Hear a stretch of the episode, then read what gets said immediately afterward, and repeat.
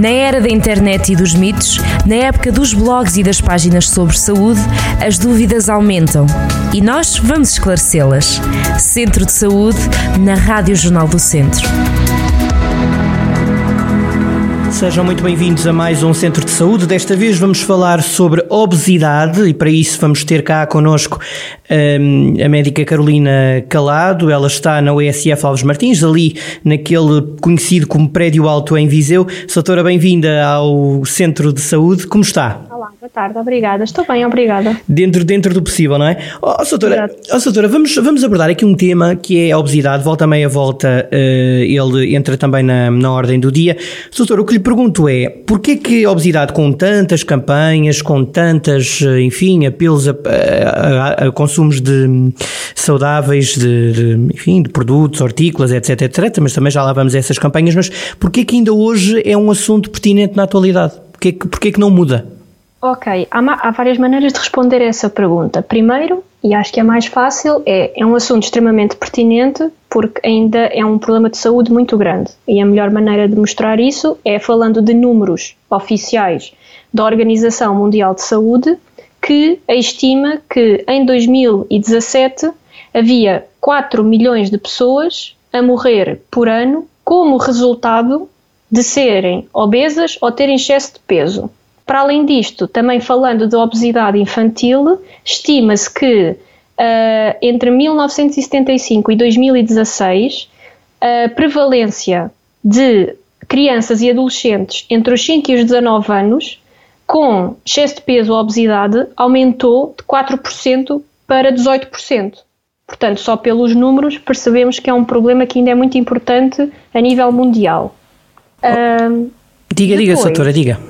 Não, pode perguntar. Não, eu, eu ia lhe perguntar é, é, é, se depois isto também varia um bocadinho de cultura para cultura, se é uma questão cultural. Claro que sim. Uh, depois, como falou de como é que isto é um, um tema tão pertinente sim. na atualidade, uh, no contexto da mortalidade associada à obesidade, neste momento insere-se um tema super atual que é o Covid, a Covid, aliás, uh, em que se percebeu que um dos fatores de risco que aumentava a mortalidade por Covid era ser obeso ou ter excesso de peso. Portanto, foi quase como um sublinhar um tema que já era importante anteriormente. Em relação à questão que perguntou sobre o impacto cultural, sim, isto tem uma questão cultural super importante e a própria Organização Mundial de Saúde já conseguiu perceber que houve uma mudança do paradigma da obesidade. Ou seja, a obesidade em tempos, e tudo isto que eu estou a falar pode eh, estar a ser falado na página da Organização Mundial de Saúde sobre a obesidade. A obesidade em tempos foi considerada um problema de países desenvolvidos, em que, pronto, pela, pela lógica mais simples, se pressupunha que um estatuto socioeconómico mais desenvolvido permitia um maior acesso a maior quantidade de alimentos uhum. e um uhum. estilo de vida mais sedentário e daí o maior número de casos de obesidade. Contudo, o paradigma está a mudar e a obesidade e o excesso de peso está a aumentar dramaticamente em países subdesenvolvidos ou países em desenvolvimento e existem várias questões que se podem colocar aqui em que uma, uma, pessoa pode perguntar, então, mas como é que é possível num país mais pobre haver mais problemas com obesidade? E pegando naquilo que você eh, uhum. falou, que é verdade, uh, fala-se muito da obesidade, fala-se muito da importância de comer como deve ser, fala-se muito da importância do, do, dos hortícolas e de, e de tudo relacionado com a alimentação saudável. Só que há uma coisa que não se fala, que é o custo disto. Uhum. E eu não sei se o Carlos já parou para prestar atenção quando vai ao supermercado, mas comer de forma saudável é muito caro. Sim. Mas muito caro. Uh, por exemplo, se nós pensarmos nas fontes de hidratos de carbono mais simples, como as massas e o arroz e a batata, uh, um pacote de massa custa meio dúzia de cêntimos, mas tudo o que é produtos hortícolas ou hortofrutícolas, portanto frutas e legumes, andam sempre à volta dos preços dos 2, 3 euros o quilo ou mais e ou, mesmo que a pessoa queira consumir produtos mais saudáveis, como por exemplo uh, integrais, cereais integrais, massa integral, coisas assim, o preço aumenta logo. E nos produtos biológicos a mesma coisa. E mesmo quando se tenta criar fontes de alimento mais sustentáveis e mais saudáveis, e posso dar um exemplo muito paradigmático que são as fontes de proteína uh, animal, uhum. Houve, uma, houve um, um, um aumentar do, da consciencialização para a importância de virem de fontes sustentáveis, como por exemplo passar de frango de, de aviário para frango do campo e de ovos uh, de produção intensiva para ovos de galinhas criadas no sol, por exemplo. E estas medidas, apesar de bem intencionadas, fizeram com que um produto tão simples como o ovo, que era super completo do ponto de vista nutricional e que era muito acessível, tornou-se muito mais caro e deixou de ser possível para muitas pessoas consumi-lo com regularidade.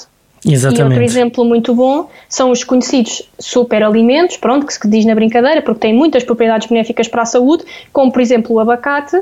O abacate nos dias bons custa 3 euros o quilo. Eu não uhum. tenho coragem de dizer a uma pessoa que recebe o salário mínimo para ir comprar abacates para ser mais saudável. Uhum. Portanto, e isto também explica porque é que nos países menos desenvolvidos o problema com a obesidade está a aumentar, porque, por muito estranho que pareça, os produtos com açúcar adicionado, os produtos com açúcar refinado, são mais baratos, são mais acessíveis. É isso que está nas máquinas de venda automática nas escolas. As cantinas das escolas têm sempre batata frita e, portanto, são opções mais rápidas, mais fáceis de produzir, com menores custos.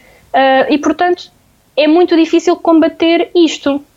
Exatamente. Já para não falar de que depois existe a questão cultural do comer, de que as pessoas gostam de comer.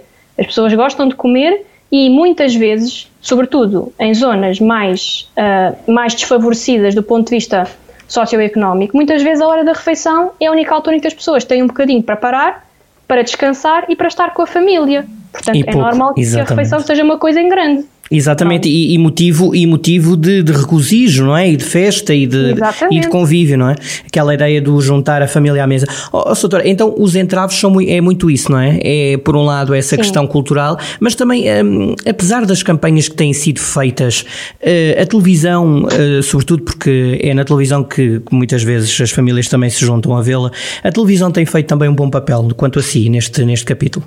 Uh, sim, uh, os, os hábitos de sedentarismo são a outra parte da, do problema da obesidade que são muito importantes, uhum. porque uma das coisas que nós percebemos que era muito importante para contribuir não só para a obesidade em si, mas para as consequências da obesidade, nomeadamente o risco cardiovascular, não se prendem só com a alimentação e prendem-se também com a atividade física e já, percebi, já foi compreendido em estudos em larga escala que a atividade física tem um papel importantíssimo na diminuição do risco cardiovascular, independentemente da alimentação da, das pessoas. E acho que é importante reforçar que uma da razão pela qual a obesidade é tão importante de discutir é que, apesar de tudo aquilo que já se sabe sobre ela e tudo o que se sabe sobre o risco cardiovascular, as causas de morte associadas a risco cardiovascular continuam a ser uma das principais causas de morte a nível nacional. Assustador mesmo. Pronto, uh, infartes, AVCs e outras questões que não estão diretamente relacionadas, porque o problema da obesidade é que às vezes nós nem sequer vemos o impacto que ela tem na vida das pessoas ou na saúde ou neste caso na doença. Por exemplo, toda a gente sabe que se a pessoa comer mal e tiver o colesterol alterado, há maior risco de AVCs e infartos. Uhum. Mas, por exemplo, uma pessoa que tem artroses das ancas ou dos joelhos ou da coluna lombar, se tiver obesidade vai sofrer muito mais de dores por exemplo. Exatamente. Uh, da mesma forma que, não sei se é uma coisa que é bem conhecida, mas a obesidade é um fator de risco muito importante para ter a apneia do sono. Uhum. Também é uma doença muito prevalente na população. E independentemente de, dos fatores que contribuem para a pessoa ter a apneia do sono, perder peso é uma coisa que ajuda muito nos sintomas e na gravidade da apneia do sono. Uh, outro exemplo que eu posso dar é a gota, não está diretamente relacionada com a obesidade, mas está diretamente relacionada com a alimentação que a pessoa tem. E a gota não controlada também contribui para o risco cardiovascular. Portanto, muitas vezes a obesidade interfere com a nossa saúde e com a nossa doença de maneiras que nós nem sequer nos apercebemos, porque são muito subtis. Por isso é que não se fala de mortalidade da obesidade. A obesidade em si não mata, mas a obesidade contribui para a saúde da pessoa de uma forma tão prejudicial que acaba por estar associada a causas de mortalidade e de morbilidade um, de forma indireta. E por isso é que se considera que a obesidade também é uma epidemia. Exatamente. Oh, doutora, e perguntar-lhe por benefícios para que isto mude, eu acho que acabou também já por, por responder, não é? é temos todos a ganhar enquanto uh, a nível pessoal, mas também enquanto sociedade, não é? Porque uh, se, se tivermos uma, uma população menos obesa, uh, até, até do ponto de vista economicista, que nem sempre é o melhor que, que podemos usar para, para analisar as coisas, mas até aí melhora, não é? Porque é um Serviço Nacional de Saúde muito mais livre de muitos problemas como é óbvio, porque todas as doenças que podem ser causadas ou agravadas pela obesidade, muitas delas são doenças que podem causar o chamado absentismo, uh, podem causar problemas de saúde que limitam a capacidade do indivíduo de contribuir de forma produtiva para a sociedade e, portanto, isto também tem um impacto socioeconómico muito grande. Agora, também temos um problema neste momento em abordar a obesidade, que é uma questão cultural. Porquê?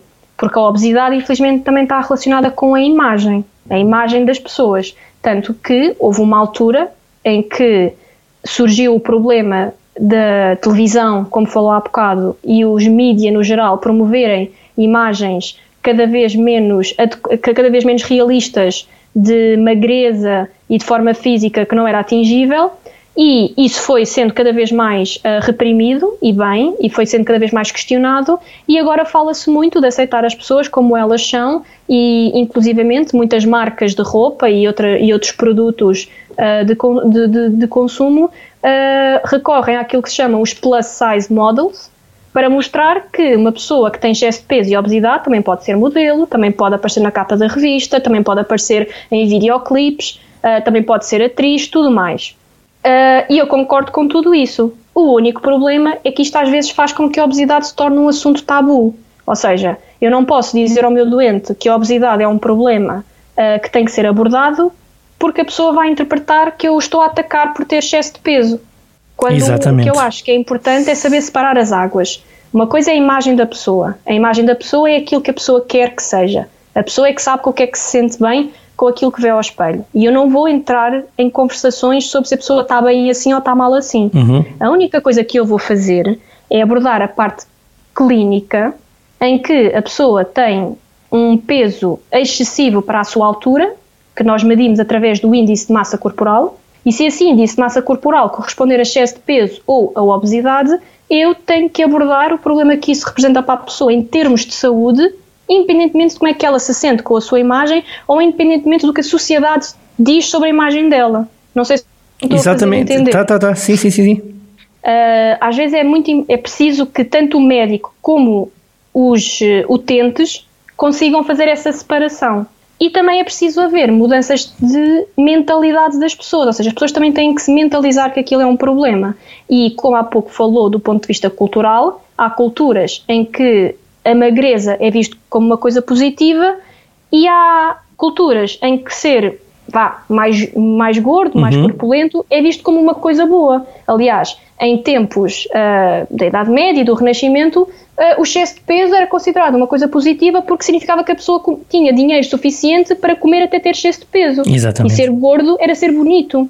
E em alguns sítios as pessoas ainda acham assim, e podemos fazer, podemos brincar um bocadinho com aquela questão de quando as pessoas vão à casa dos avós, os avós dizem, pá, tu estás tão magrinho, isso é saudável, bota comida. Exato. Pronto. Porque ter peso a mais, em alguns sítios ainda é, é ainda é uh, associado a ter saúde, significa que a pessoa tem comida para comer o suficiente, para não estar magrinho e tudo mais. É um paradigma que tem que ser mudado quando entramos no extremo, como é óbvio porque peso a menos também é mau. Aliás, a obesidade entra num grupo de doenças que são classificadas como malnutrição, em que temos a desnutrição, que é ser magro demais, num extremo, e temos a obesidade no outro extremo. Nós queremos é encontrar um equilíbrio, mas para isso as pessoas têm que estar abertas à ideia de que não estão no equilíbrio têm que aceitar que isso é um problema que tem implicações para a sua saúde e a parte mais importante de todas, independentemente de todas as campanhas que se façam, as pessoas têm que decidir que querem mudar comportamentos. Exatamente. E é essa a consciência que temos todos que ganhar enquanto sociedade.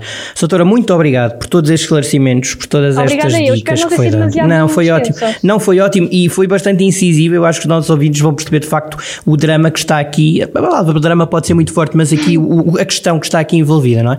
Foi, foi muito bom. Obrigado, doutora. Então, até à próxima. Um dia destes voltaremos a estar em contacto. Obrigado. Até à próxima. Naturalmente que este programa ficará disponível em podcast, em jornaldocentro.pt. Hoje falámos sobre obesidade com a doutora Carolina eh, Calado. Ela está eh, na USF Alves Martins, ali no conhecido Prédio Alto em Viseu. Voltamos na próxima semana para novo Centro de Saúde. Então até lá. Centro de Saúde na Rádio Jornal do Centro.